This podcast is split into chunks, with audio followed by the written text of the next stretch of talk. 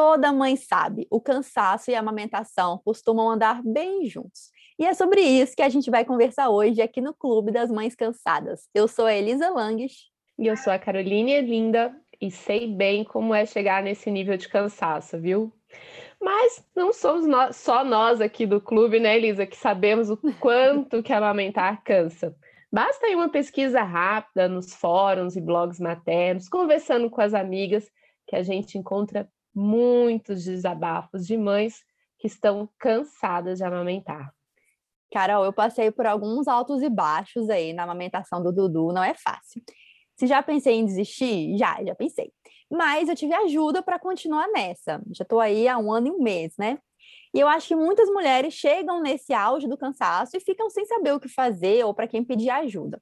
Então, hoje, além da gente contar aqui as nossas experiências com a amamentação, a gente vai ter a ajuda da Luísa Fernanda, que ela é enfermeira e trabalha com mães desde 2018.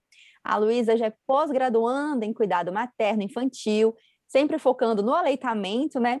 E ela ajuda muitas mulheres com o Instagram, amagestar. Tudo bem, Luísa? Oi, gente, tudo bem? Boa noite. É um prazer estar aqui com vocês. Olha, obrigada demais por, por ter aceitado, Luiz. E assim, eu e a Carol temos só a nossa experiência de vida e você tem experiência com muitas mães e muitos bebês. Então, eu vou pedir muito sua ajuda para ir pontuando aqui, colocando mesmo é, o seu lado de experiência, né, com tudo que você já viu. Então, você pode sempre falar o que você quiser acrescentar, tá bom? Vou te pedir essa ajuda aí nesse nosso encontro de hoje do clube. Tá joia. Carol, eu acho que você, então, aqui na reunião de hoje vai ser a campeã de amamentação, porque três, sendo dois gêmeos, Carol. Três, é muita história, né? Como que foi muito... isso, Carol? Então, mas assim, o com o José, que foi o primeiro, eu acho que foi o mais pesado, no sentido de que eu tive alguns algumas pedras no caminho, né? Primeiro que é o, o, primeiro, então a gente não sabe, a gente não sabe nem como segurar direito. Aí você põe no peito, né? Primeira vez é aquela coisa que ninguém te avisa. Seu útero contrai e você sente uma dor que você não imaginava, né? Você acha assim, meu Deus, mas de onde que tá acontecendo? Esse foi o meu primeiro desespero. E depois, ou, quando eu estava com o José bem pequenininho, o José teve tinha dois meses, eu tive uma emergência médica, tive que passar por uma cirurgia de emergência. E o José, assim, ele só mamava no peito. Então, primeiro, a primeira vez que eu fui no hospital, com muita dor e tal, minha mãe me liga, que ela ficou cuidando dele, ah, ele não para de chorar de fome. larguei tudo e fui embora para amamentar ele. Resultado, não deu uma semana, eu tive que voltar para o hospital e fazer uma cirurgia de emergência, aí o médico não me deixou sair. Nossa. Ou não, daqui você não pode sair se você. Eu tive uma pedra na vesícula, várias, né? Que acabou desencadeando uma pancreatite, enfim, o médico falou assim, mais 24 horas você ia deixar seu filho órfão. Nossa, Carol. É, e assim, é, é uma loucura, foi uma loucura, assim, para mim, que foi um clique na minha cabeça, que eu falei, gente, eu podia ter me há uma semana atrás eu poderia ter ficado, ter descoberto o que era, ter marcado a cirurgia, ter feito tudo isso com mais calma, mas eu tinha aquele desespero, ai, meu filho não pode ficar sem mim, eu tenho que amamentar, e eu fui correndo. Resultado, ele acabou tendo que ficar na mamadeira, porque eu passei dois, três dias fora de casa, né, internada e tudo mais. Meu leite secou devido ao a anestesia, a medicação, e aí eu chorava e pensava, meu Deus, nunca mais ele vai mamar e tudo mais. No fim, deu tudo certo, voltou para o peito, uma hora o leite voltou e fomos felizes até um ano e sete meses quando ele me largou. Ele me largou, aí foi outro trauma, porque aí ele, ele não te quis, ele não te quis mais. Não, eu falava, José, vem aqui, vem no peito da mamãe. Não, e o negócio do José era descobrir o mundo, né? O José começou a andar muito cedo e ele queria e ele não queria colinho mais ficar no peito, ele queria ir pra rua e não acordava. É, queria ir pra rua, né? queria brincar, queria outras coisas. E à noite ele parou de acordar à noite também. Então, é, eu acho que é aquele desmame do sonho de qualquer mãe. Pois é, Carol, esse dia chega? É isso que eu vou perguntar para você. Olha, então, para mim chegou. o José, é o Beto, chegou bem assim. Eu falo que é um desmame. Eles que me desmamaram. O José foi, porque para mim foi um. Eu realmente, assim, foi um choque, eu fiquei muito sentida. Foi quase um término de namoro, assim. Eu falava, mas como assim, você não me quer mais? Você não me quer mais. Ô, Luísa, não sou mais é... essencial, né? Esse, o primeiro filho, eu acho que realmente é um baque, ainda mais Ó, por exemplo, eu nunca tinha tido contato com bebê na minha família, assim, não ajudei a criar um sobrinho na minha casa, nada, nada mesmo. Então, que nem a Carol falou, não sabia nem segurar, nem trocar fralda. O que, que você vê, assim, é, desse... No primeiro filho tem, tem esse impacto enorme, isso influencia na amamentação, eu imagino? Sem dúvida, sim. É, o que eu falo que é, tem de mais importante é você se preparar para tudo. Não tem como a gente é, pensar e ficar falando assim, nossa, eu vou treinar. Mas quando você é, dá uma pesquisada, dá uma lida, as coisas elas não vêm tão cruas para gente. E aí então a gente consegue tratar tudo isso com muita naturalidade. No caso da Carol, por exemplo, que precisou fazer uma cirurgia e que precisou de ir para o hospital, eu sempre falo com as mães assim, quando vocês forem amamentar, vamos aproveitar esses dias que muitas vezes o leite está vazando do peito para a gente poder coletar esse leite. E aí ir fazendo um estoque. Porque, por exemplo, às vezes, no caso da Carol, é difícil, por exemplo, a gente pensar que ela teria um estoque para tantos dias, né? De, de amamentação exclusiva só com leite materno mas é, talvez ela não precisasse, por exemplo, de largar tudo e voltar para poder amamentar o filho se ela tivesse, por exemplo, um pouquinho de leite lá que alguém não necessariamente ofereceria na mamadeira, mas ofereceria num copinho, numa colherzinha de transição, numa, numa colher dosadora. Então a gente tem muitas opções hoje. Então, assim, é, eu falo que para o primeiro filho a gente não está muito preparado nesse sentido, e daí a importância da gente conversar com outras pessoas e ver quais são as experiências é, de, é, de tudo. Não adianta, porque a gente nunca vai estar tá pronto, tá?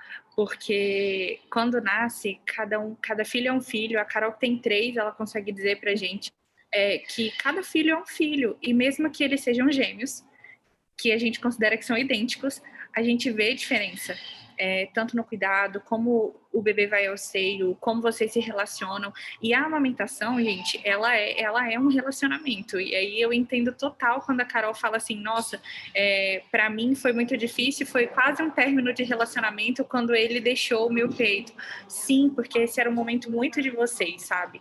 É um realmente amamentar é um relacionamento. Amamentar não é só nutrir, tá? Amamentar é muito mais que isso. É, é, carinho, é vínculo, é contato, é olhar. Então, é muito mais, vai além do que a gente acredita que seja só a alimentação. Ô, Luísa, sabe uma coisa que fez a diferença para mim, mas eu não pensava nisso antes, né? A gente se prepara muito para o parto ali quando tá grávida. E é algo que hoje eu recomendo para todo mundo, para as minhas amigas já conversa com uma enfermeira antes do parto, porque acaba que, eu imagino, muita gente só te procura no desespero. Então, é. você procurar a consultora só no desespero, você já está numa situação ali que você poderia ter evitado. Eu vou te falar que ter conversado, conversava muito com a Joyce, né, na época, que trabalha com você, ter conversado antes do parto foi uma luz, assim, para mim, porque na hora do desespero eu lembrava as coisas que ela tinha me falado e, e, sabia a quem recorrer, que eu acho que é o mais difícil, né? Você vai recorrer a quem? Você está ali com seu marido, que está tão perdido quanto você, também está nervoso, não sabe. Ou às e vezes assim, sua mãe, que tem umas ideias mais antigas, às vezes não colabora tanto, né? Às vezes tem uma, uma experiência muito diferente da sua. É. A gente vê muitas mães que, por exemplo, porque a gente vive numa, numa sociedade em que muitas mães não amamentaram, então dificilmente você. Porque você acaba reproduzindo muito do que você aprendeu com seus pais. E aí, quando você está nesse momento, né, de depois que o bebê nasce e tem alguém dentro da sua casa te ajudando, você meio que se sente na obrigação de, de aceitar tudo que as pessoas vão trazendo para você, né? E não tem que ser assim não tem que ser assim se você está preparado para as coisas que vão vir a acontecer, tá? Então, se você sabe, por exemplo, que do terceiro ao quinto dia o seu leite vai descer, então suas mamas vão ficar mais quentes, vão ficar cheias, e aí você vai precisar talvez de ajuda para poder massagear. O que, que você pode fazer? Colocar o bebê para mamar? Qual é a posição que a gente vai colocar o bebê para mamar? Saber tudo isso antes talvez não ajude tanto, mas saber que essas coisas podem acontecer e que você tem a quem recorrer são fundamentais. Assim, dão uma, uma leveza, sabe? É como se você é, comprasse o material para voltar às aulas, tá? E deixasse ele guardado. E aí, quando você precisasse, ele já estivesse lá. Porque é diferente das aulas começarem e você ter que sair correndo para comprar um caderno, uma caneta, e aí e as coisas com o bebê é tudo muito intenso, né? Porque ele tá chorando, porque é a única forma que ele tem de se comunicar, e você também tá desesperado, porque você Chorando não sabe. junto também, com certeza, desesperado é igual. Ô, Lisa, sabe que isso que você falou agora de estar preparada e tal, me, fe me fez lembrar muito quando vieram os gêmeos, eles nasceram prematuros, né? Não super, eles nasceram com oito meses, mas aí o que me explicaram na maternidade, a gente ficou cinco dias para poder ter a alta, porque eles não tinham um reflexo da sucção. E o que eles me explicaram lá é que esse último mês na barriga é um mês muito importante para a amamentação, que é quando eles vão desenvolver esse reflexo. E é bem isso, assim, o José, quando nasceu, ele veio direto no meu peito e pegou e mamou. Os gêmeos, não. Eu tive eu fiquei cinco dias lá com as enfermeiras, com o banco de leite e aquele trabalho para conseguir fazer eles aprenderem a, a mamar. E é, para mim também isso, por exemplo, você falou, do José nem me, não, nem me ocorria armazenar leite. Com os gêmeos, era o tempo todo ali, bombinha e tal, sempre armazenando leite.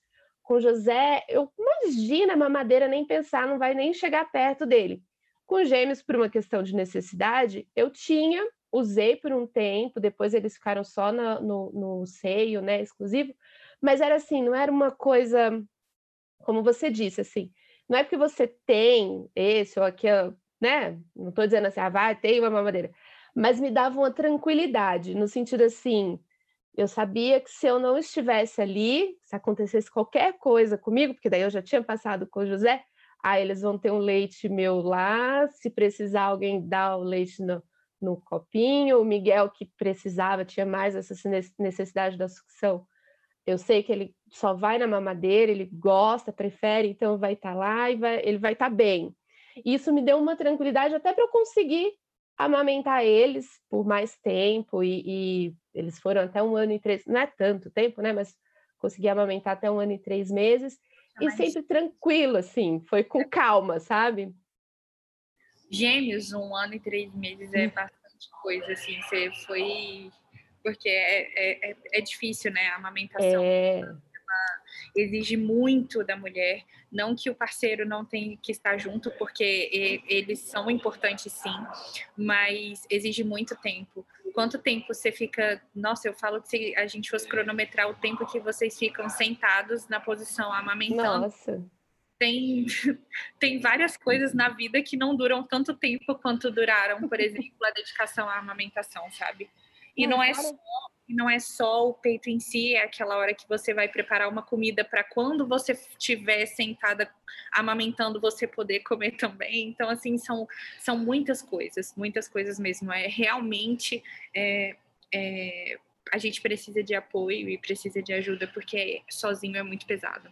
Luiz, e uma coisa que me impactou que eu achei super desgastante, fora essa questão das horas, né, que você fica lá, é o consumo assim do corpo. Eu mesma eu não consegui, por exemplo, voltar ao peso que eu tinha antes de, de engravidar. Eu não consigo, de emagrecer, emagrecer. E você vai se sentindo assim, Anja, até que você vai falar. Como diz a sogra de uma amiga nossa, a gente vira duas lagartixas. Eu me sinto. Essa amiga ah, ficou super sentida, mas eu falei, gente, mas era bem assim que eu me senti uma lagartixa. Eu me sinto acabada. Muito. Carol, eu me sinto, olha, um ano e um mês, depois que ela falou essa história da lagartixa, eu falei, pronto, essa senhora resumiu. É assim que eu me sinto, uma lagartixa, porque você não sai na pandemia, né? Você não sai, não toma sol, não, mal corta o cabelo e emagrecendo, e parece que é, é uma coisa que, que leva, o bebê tá te sugando mesmo. Então, assim, você come, come, come, e, ele tá te levando ali embora, sabe? Consome demais o nosso corpo. Parece que você tá sentado ali à toa, vendo TV, mas é. não, você tá é, se consumindo é. ali. E essa é a dica número dois, né? Importante também, além do armazenamento do leite, aproveitar esse tempo que o leite está sobrando, a gente também é, precisa ter um copo de água, uma garrafa de água. Eu sempre falo, quem gosta de é, biscoito, de amendoim, de oleaginose, sempre ter um potinho do lado da cadeira de amamentação ou do lugar onde você senta para amamentar com bastante frequência. Por quê? Porque amamentar dá fome tá? E aí você só percebe que você quer fazer xixi, comer alguma coisa quando o bebê pegou. E aí, quando o bebê pegou, você fala assim, nossa, que sede. Aí você fala, nossa, que fome. E aí, de repente, é três horas da manhã, mas não tem ninguém, assim, que esteja lá por você para levar, às vezes, um copo de água ou uma fruta ou qualquer coisa. Então, algumas coisas, elas dão uma facilitada nessa, nessa área materna aí, quando a gente tem uma fruta já picada na geladeira, quando a gente tem uma garrafinha de água do lado da cadeira, um potinho com é, com coisas saudáveis, assim. É claro que tem gente que gosta de biscoito e de outras coisas, mas, assim, fiquem à vontade para realmente ter uma, coisinha sempre à mão ali, porque amamentar da fome realmente suga muita energia da gente. Não, Luísa, o meu próximo filho, eu vou botar logo um frigobar no quarto do menino. Elisa, Sério, você sabe que no segundo condição. não é assim, não, hein? Então vou meter um frigobar. Carol, não tem cabimento. No início é, ainda. Hoje eu, eu consigo. Nessa onda. Você botou um frigobar? Não, tô dizendo que eu fui nessa onda. Ah, ah, gêmeos, mas porque o do José eu virei uma lagartixa mesmo, gente. Sim. fiquei mais magra do que quando eu casei. Eu era Nossa. nada quando eu casei. E daí, com os gêmeos, eu falei, agora vai ser o meu momento, né? Agora eu vou ficar daquele jeito. Não, daí a minha obstetra da época falou: não, então não é bem assim, teu corpo, e foi muito próximo às gestações, teu corpo já tá. Quando tá tudo ok, quando são próximas gestações, segundo ela, não é, não, é um conto. Mas, é. assim, realmente, dá muita fome, demais. muita sede. Nossa, Carol, muita vontade de ir ao banheiro, de, tipo, aí você toma bastante água, aí você quer fazer xixi, e daí vem o segundo no peito e fala, meu Deus, Aí eu deixava chorando, falava, mãe, fica aí, segura ele chorando, que eu preciso ir no banheiro. Nossa, já várias vezes eu tive que largar também e falar, por favor, alguém segura essa criança, porque eu preciso. Mas isso virou um problema para mim. Eu até tive que, quando eu tive retorno, depois de uns meses lá na minha obstetra, conversei com ela, porque é, hoje eu, eu acostumei tanto a ficar tipo, segurando o xixi que hoje eu só sinto vontade quando eu tô já com dor. Ela Ai, fala, é Lisa, não pode, isso, né? não pode, você tem que, né, voltar ao normal. Mas eu desenvolvi muito essa habilidade, assim, tipo, de ficar sentada e ficar deitada horas, que é algo perigoso. A gente começa a, a ficar mal, que nem a Carol falou, né? Ela acabou priorizando tanto isso que você ficou mal. Você...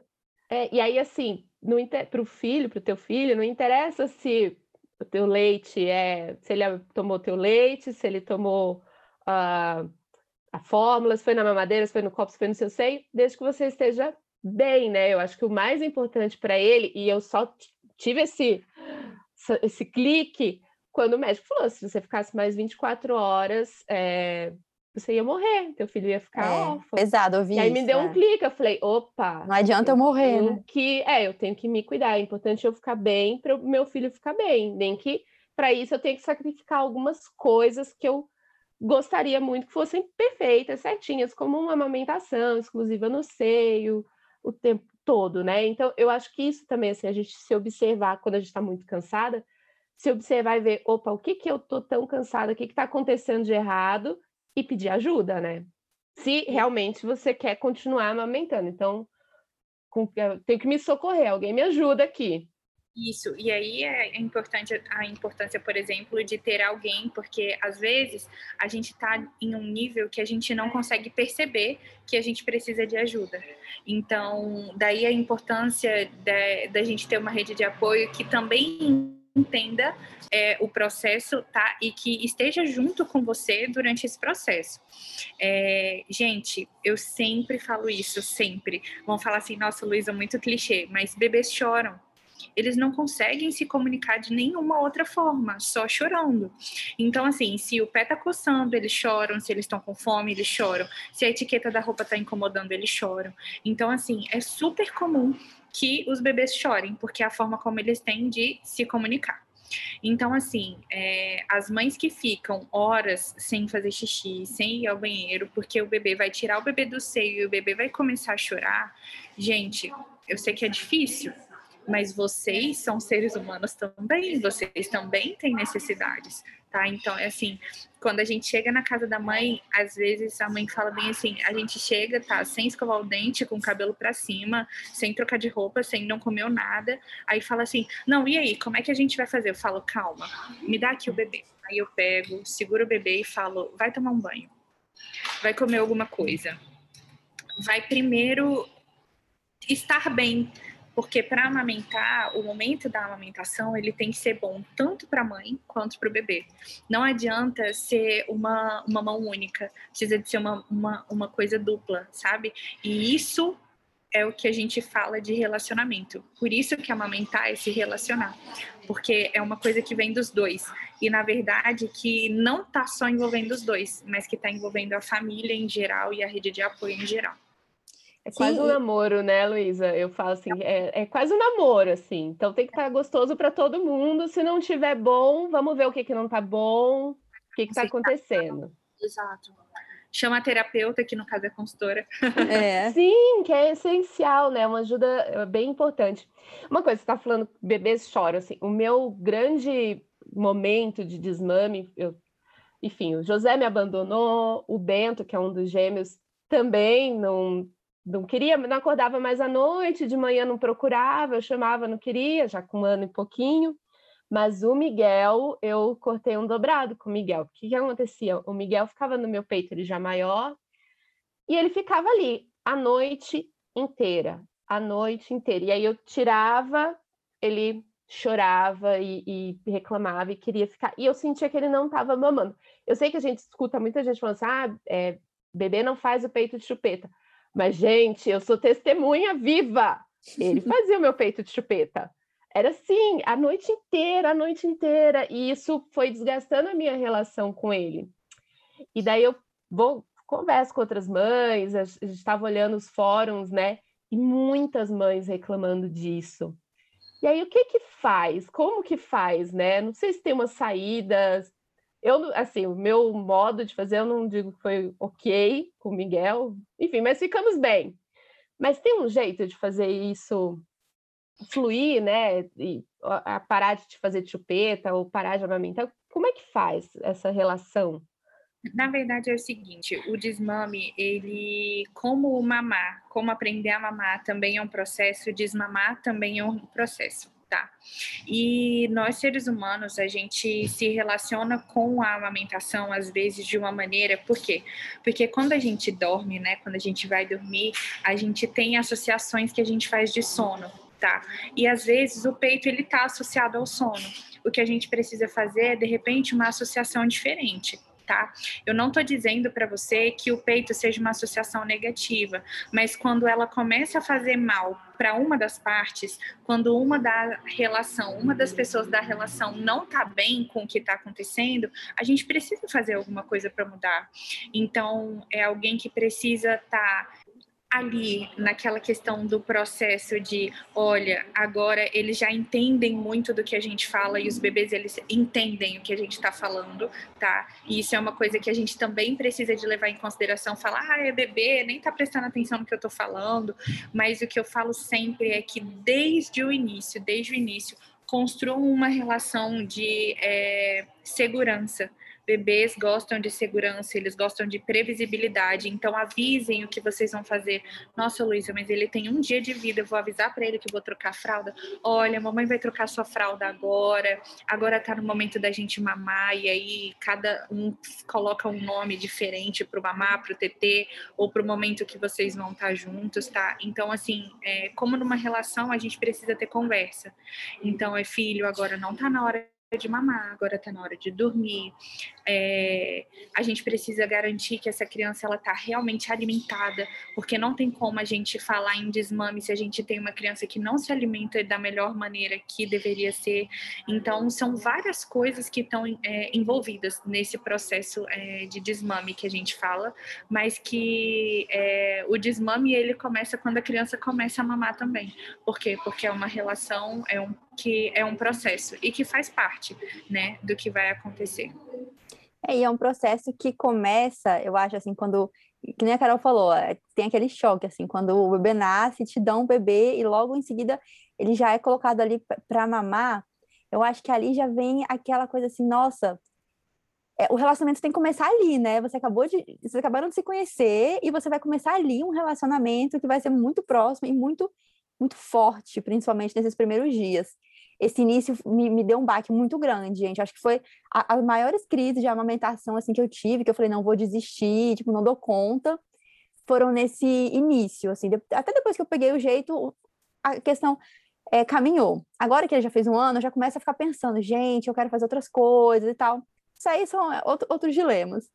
Mas esse, esse baque do início foi muito forte. A Carol estava até lembrando que a gente estava conversando, ela lembrou de eu contar uma história aqui, é, do, do desse dia que eu, que eu falei, não, eu não aguento mais amamentar esse neném.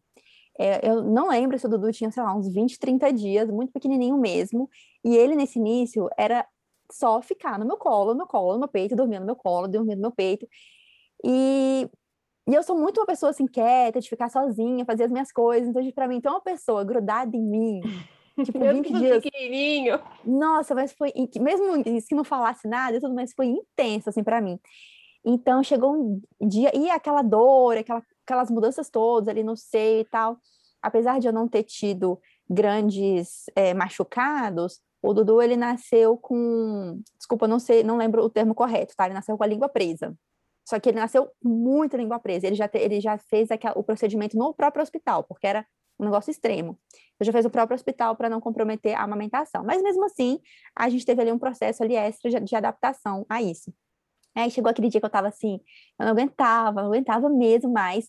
E aí, quando eu achei que ele ia descansar, que ele ia dormir, ele voltou a chorar. Aquela velha cena, né? Que se você bota, encosta o menino, ele começa a chorar. Bom, sei que chegou nesse momento, eu falei, Léo, não aguento mais. Sai de casa e arruma alguma coisa para esse neném comer, porque eu não dou, não dou mais conta. E aí ele, o quê? Mas como assim? A gente não tinha nunca perguntado para o pediatra um plano B, nem para ninguém, assim. A gente não tinha a menor ideia do que com, fórmula comprar, nem nada. Eu falei, era um domingo. Ele falou, mas é domingo, o que eu faço? Eu falei, não sei o que você faz. Pega o carro e vai embora. Teu jeito, filho é teu. Então, é, ele foi, eu sei que ele voltou. É, quando ele voltou, eu sei que nesse caminho ele ligou para uma grande amiga nossa, aí ela acalmou e tudo. Ela falou que ia falar comigo também. E aí ele me volta com uma latona assim de fórmula e uma chupeta. Eu vou para a cozinha na hora, desesperada, abro a lata da fórmula. Quando eu tiro o lacre dela, eu leio, ele comprou fórmula para bebê, sei lá, acima de um ano, era um mais. Aí eu não acredito. Não posso acreditar que ele fez isso. Aí eu pego a chupeta, era uma chupeta também para dois anos, era uma coisa absurda, assim. Não era para neném pequeno. Tava te sabotando, hein, Elisa? Aí ele, aí eu, Léo, olha o que você comprou. Aí ele, ai meu Deus, é que eu perguntei pro homem da farmácia, aí ele foi me dando isso, aí eu esqueci de falar que era neném, não sei o quê. Bom, resumindo, fiquei desesperada, mas foi bom porque aí eu tive um tempo para pensar, para colocar minha cabeça no lugar. O que, que eu acho, assim? O desespero vai bater. Vai, eu acho que é muito difícil uma mulher que tenha tido uma experiência perfeita com a alimentação. Eu acho que o desespero vai bater. Então, nessa hora, você tem que ter muito claro por que, que você está fazendo isso. A mesma coisa para mim foi com o parto. Por que, que eu estou aqui passando por isso? Eu ficava toda hora lembrando na minha cabeça, eu escolhi estar aqui por isso, isso e isso. A amamentação era a mesma coisa. Por quê? Eu tenho mil opções.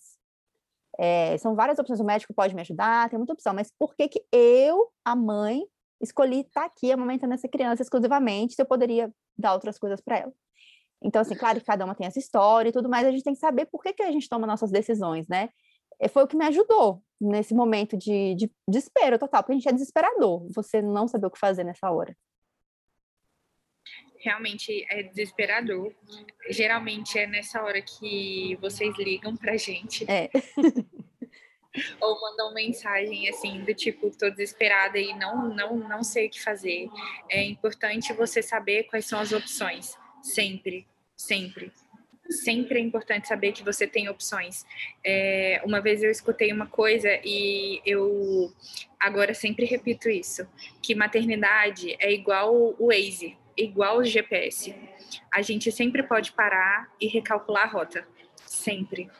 Sempre. Porque às vezes a gente, a gente só precisa saber que a gente tem outras opções, tá? Para que a gente tome é, escolhas, para que a gente escolha da maneira correta. A gente só precisa saber que a gente tem opção.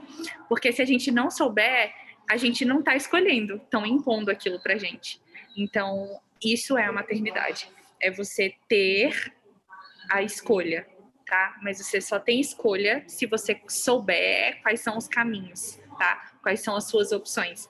Porque se você se só disserem que tem o caminho A, você vai pegar o caminho A e vai nele, ó, para sempre. Para sempre. Mas você tem que saber que você tem o A, você tem o A.2, você tem a saída A.3, e aí você vai indo e você vai é, colhendo as consequências das escolhas que você vai tomando, independente de, de quais elas sejam, tá? Exatamente. Ai, Acho que você tem que saber que o que fazer e, assim, qual decisão tomar e assumir essas consequências. Tem que saber, bom, eu vou por esse caminho e vai acontecer, pode acontecer isso aquilo, e aí eu vou assumir isso. Você teve algum, algum momento basta, assim, Carol? Que eu sei que não Nossa, quando eu tirei o, o Miguel, que daí o Miguel eu tirei ele do seio, né? Ele já estava com em três meses e foi isso, foi aquela decisão, como vocês estavam falando aí.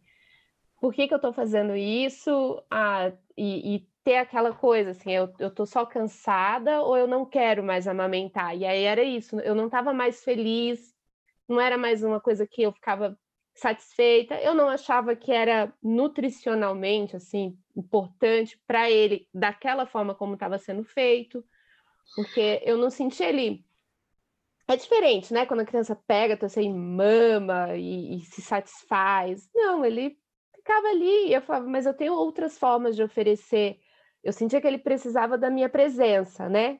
Então, bom, eu tenho outras formas de oferecer minha presença e de mostrar para ele que eu estou aqui junto com ele e não necessariamente junto com o meu seio, né? Encostado ali no meu peito. Então, naquele momento, o que, que eu fiz? O Miguel já tomava mamadeira, já tomava fórmula, já estava com um ano e, e três meses. Então, ele tomava uma mamadeira no dia. Aí eu fazia mais uma mamadeira, levava para o quarto na hora que ele acordava, eu botava ele no meu colo, oferecia. Aconteceu duas, três vezes, assim, mas assim, depois ele parou, não acordava mais, mas a gente fez cama compartilhada aí até quase três anos. Mas foi uma escolha minha. E a minha relação com ele, assim, melhorou, com ele, com os meninos, mas assim, melhorou muito, porque aí eu conseguia dormir melhor, eu não me sentia invadida, porque eu me sentia muito invadida quando eu já não estava mais querendo amamentar mesmo, e ele ali o tempo todo, daquele grude que não me deixava dormir. Eu falava, gente, essa pessoa está me invadindo meu, meu, esse serzinho que eu amo e tal, ele está me invadindo o meu corpo, né? E até meio desrespeitada, não sei se é, mas era um sentimento que eu tinha. Então eu tive que, como a Elisa falou e a Luísa também, né? É, pensar por que, que eu estou fazendo isso, uh, por que, que eu não quero mais, e qual que é o caminho que eu tenho e, enfim, as consequências. Eu sei que, ah, talvez amamentar até os dois anos ou mais vai ser bom para a imunidade e tudo mais. Só que se eu não estava feliz e se estava fazendo mal para a gente, talvez o, ali no ganho e perde eu achei que era melhor dar um basta naquele momento. Para mim, assim, foi foi puxado, mas foi ok, assim, ele não me pedia durante o dia. Eu sei que tem criança que fica, né? TT e tal, ele não me pedia nada, era só à noite, depois que a gente se entendeu, que ele entendeu que eu ia estar ali com ele mesmo sem o seio, foi tudo bem. E essa é uma das coisas que a gente fala é, no desmame, tá? Que é, a amamentação, a, a, maternidade, na verdade, ela é uma caixa de ferramentas e que a amamentação é uma das ferramentas que permeiam toda essa relação. Então, é, não necessariamente a gente precisa de se, a, a mãe precisa de se relacionar com o filho pela amamentação, tá? E que tem começo, meio e fim, como qualquer relação e que é, se por um acaso você escolhe que está na hora de parar, isso é realmente uma escolha porque o corpo é seu. Por mais que você esteja usando para alimentar o amor da sua vida, é, tem um limite, né? A gente tem um limite e é importante a gente saber respeitar esse limite, porque senão acaba ficando uma coisa ruim, uma sensação realmente de, de ser invadido. E aí não tá, não tá mais bom. E o que, que a gente vai fazer para resolver?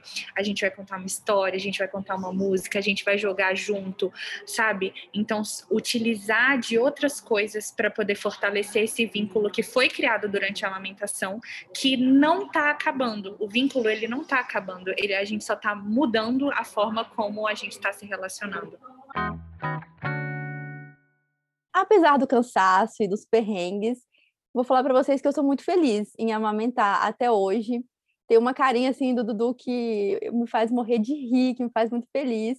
É a hora que ele tá agitado, assim, agoniado, tipo, querendo mamar, querendo mamar. Gente, quando eu levanto a blusa, ele dá um sorriso, eu morro de rir, eu acho muito lindo. Aí ele vem, às vezes ele tá sentado, ele, ele só abre a boca e cai assim, pá, em cima de mim, sabe? Com a boca aberta. Eu ri demais dele. Fora é que é muito é muito prático, né? Muito, muito prático. Nossa, dos gêmeos eu desisti da mamadeira, não foi por nada, foi porque eu falava, gente, eu não aguento mais ficar fervendo esse monte de mamadeira, esse monte de bico. Aí você terminou de ferver tudo, você preparou, aí cai o bico no chão. Não. e era o último que você tinha fervido, assim, limpinho, aí você fala, não, vem aqui, vem aqui no peito e pronto, e já estamos tudo resolvido, sei que está tudo bem. Você não fica encucado, hum, será que aquela água estava boa, não estava? Resolve tudo. Fora que é muito conveniente para acalmar a criança em qualquer momento. Eu confesso que às vezes eu, eu sei que é errado, mas eu uso muito isso, gente. Assim, ele não tá com fome nem nada, mas eu não, filho, vem cá, vamos, vamos, vamos se acalmar, vamos, vamos resolver. vamos embora. Eles precisam de um. Vocês lembram que amamentar, ela é, ela não é só nutrir. É. Né? Então é aquele acalento, assim. Então é. é. realmente é muito prático, e aí eu entendo muitas vezes as mães que é, têm dificuldade né, em, em praticar o desmame. Por algum motivo, mas que porque é isso, porque amamentar é, não é só nutrição, né? É aquele acalento, a hora que a criança cai, machuca, ela acabou de sair do peito, aí ela levantou, caiu, machucou, ela volta pro peito. Aí você fala, meu Deus, isso não é fome, não é, sabe? Não. Isso é carinho, isso é o vínculo, sabe? Não, não tem jeito. Luísa, então, para animar aqui quem está nos ouvindo, as mães, as grávidas que querem fazer parte do nosso clube, tem muitas histórias de sucesso, então é possível é, sair de uma situação difícil, se a mulher quiser, se a mulher realmente quer. É, tem muitas histórias boas aí para você contar?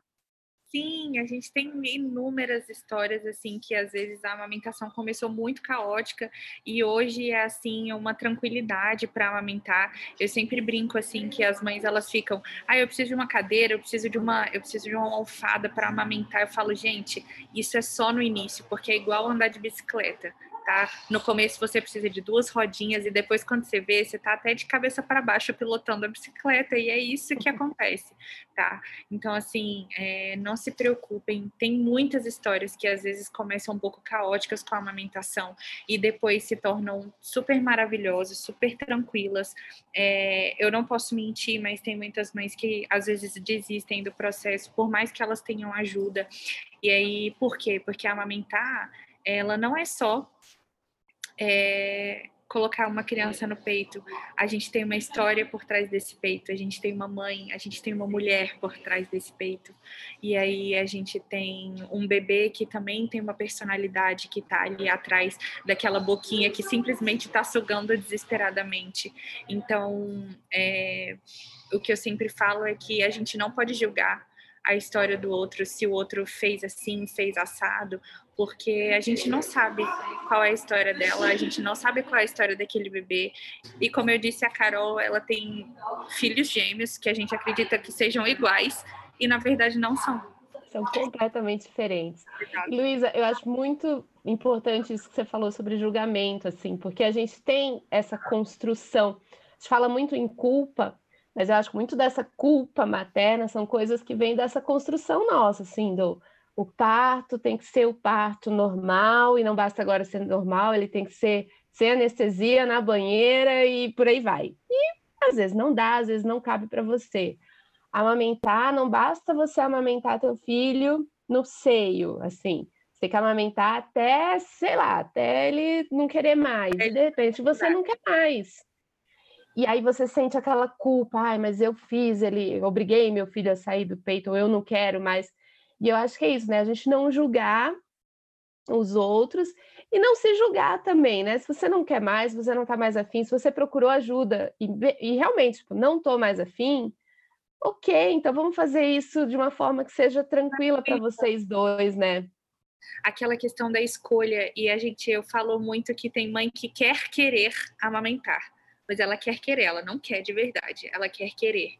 Por quê? Porque ela tem uma sociedade que está impondo isso para ela, porque ela tem alguém que falou que isso é a melhor coisa para ela. É... Você sabe o que é melhor para seu filho e você sabe quais são os seus limites, quais são é, até onde você quer ir e o porquê que você está fazendo aquilo todos os dias. E foi o que a Elisa falou, sabe? Aquela questão de daquele mantra assim, eu estou fazendo isso por quê? Eu quero isso por quê? Se a gente tiver isso claro na mente, é, talvez passar por esses perrengues e por essas noites, às vezes, que os bebês estão passando pelos picos de crescimento e saltos de desenvolvimento que tiram a gente do sério, mas que uhum. passam, né? Como qualquer coisa passa. E aí, então, a gente precisa só entender que é um processo. Luiz, e você tocou num ponto também que até ia me esquecendo que eu tinha passado por isso, que também não se fala. Amamentar não é só pegar o bebê e acertar, pega e tudo. Tem você por trás ali, tem você, tem seu corpo, tem a sua história.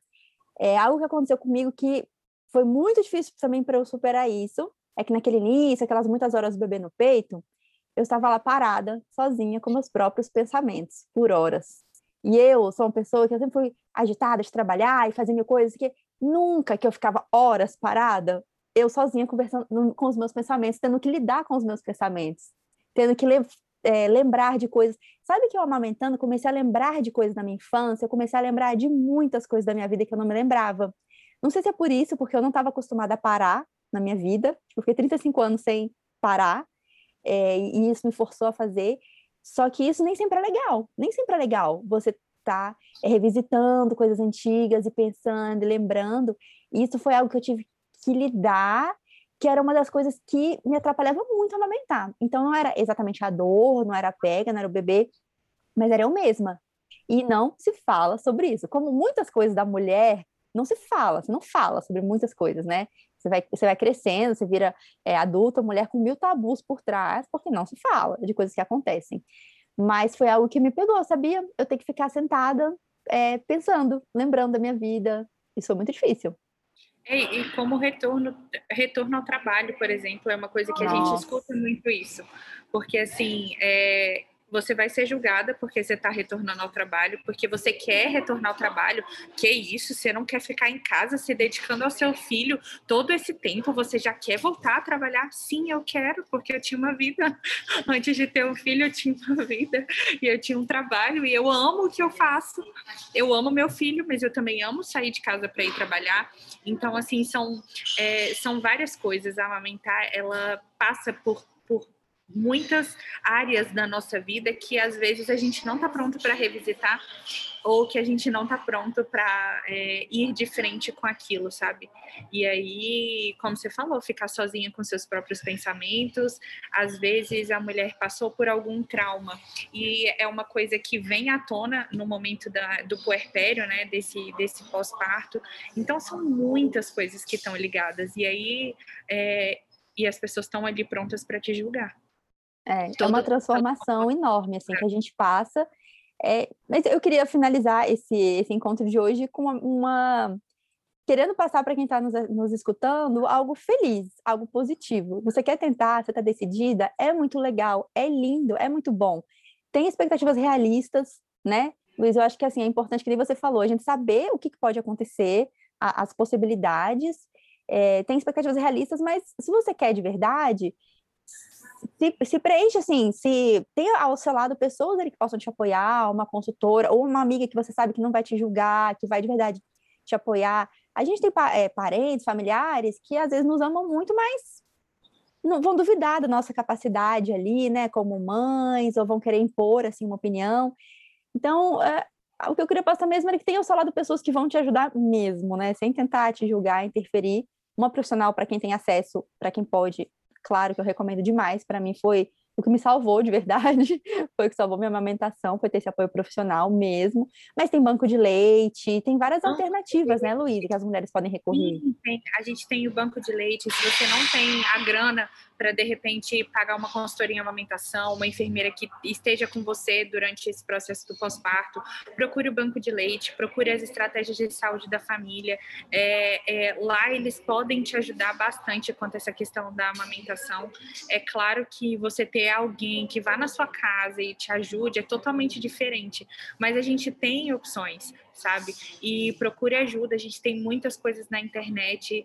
É, escolham coisas com qualidade, isso é uma coisa importante. Saibam quais são as pessoas que estão ali é, realmente envolvidas no processo ou só ou diferente das pessoas que querem vender alguma coisa para você ou vender um produto ou uma coisa que na verdade não existe, tá? É verdade. Ó, no seu Instagram tem muita informação, o Instagram de vocês, né? Tem muita informação útil de verdade aí. Arroba Amagestar. Carol, a gente esqueceu de falar no nosso Instagram, a gente tem que sempre, sempre é. lembrar. Até porque quem está nos, nos escutando pode mandar suas ideias. Semana que vem a gente vai ter já participação de seguidora. Então podem continuar mandando para a gente as ideias, até para o nosso e-mail também, né, Carol? Isso, manda um e-mail lá para o clube das mães cansadas, arroba gmail.com, ou então manda um direct. O meu arroba é arroba cozinhos diariamente, e o da Elisa é arroba Elisa Lange. Podem mandar as ideias, Lange. os e-mails, porque a gente tem aproveitado demais as opiniões e as histórias que vocês mandam. Tem sido, tem sido muito bom, né, Carol? Ouvir o retorno de todo mundo que Sim, tá mandando pra gente. tem sido bem legal. E eu queria só dizer uma última coisa, assim. E se você não, tipo, cansou de amamentar mesmo e realmente está decidida, ah, eu não quero mais, também procura ajuda, procura pessoas uh, capacitadas para te ajudar nesse processo, para não ser algo traumático, né? Sempre que a gente fala de amamentação, a gente hoje tem mais informações sobre como iniciar essa amamentação de uma forma uh, melhor, né? Mas quando a gente fala de desmame, aí a gente escuta umas coisas do tipo, amarra o seio, manda a criança para dormir com a vizinha três dias Nossa, ou com o parente. São umas coisas assim. E que eu acho que falta esse. esse dá para dá ser melhor, né? Dá para ser mais gostosinho, digamos, né? Como, no mínimo ter qualidade um... de informação, né, Carol? No mínimo ter Eu acho que não precisa ser uma, uma, quebra assim, ah, quebrou. Mas dá para ser bom para ambas as partes. Eu acredito, né? Não sei, Luísa. Sim, sim, a gente trabalha também com desmame gradual, tá? É, e aí isso faz parte é, de tudo. Algumas consultoras julgam, né, outras que trabalham com desmame. Nós trabalhamos com desmame, trabalhamos com retorno ao trabalho.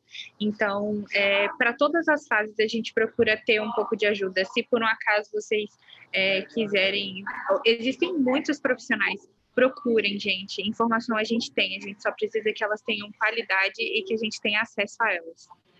Luiz, obrigada demais pela sua ajuda, pela sua participação que contribuiu muito para a gente. Carol, obrigada de novo pelas suas histórias aí, suas histórias com os três obrigada. gatões, são sempre ótimas. Nossa, para mim é sempre bom vir aqui. Eu descanso nesse clube. Né? Porque a gente cansou a semana toda. Vamos descansar é, um pouco. gente, obrigada. Luísa, pela... muito obrigada. Obrigada, foi um prazer imenso participar. E sempre que vocês quiserem, é, eu estou à disposição, nós estamos, né? A Ama Gestar está à disposição de vocês para qualquer coisa. Sigam lá a gente no Instagram e sempre que vocês tiverem alguma dúvida, alguma coisa, podem mandar um direct para a gente também, que a gente faz. É um prazer responder sempre. Poxa, obrigada, gente. Um beijão para vocês. Beijo, até semana que vem.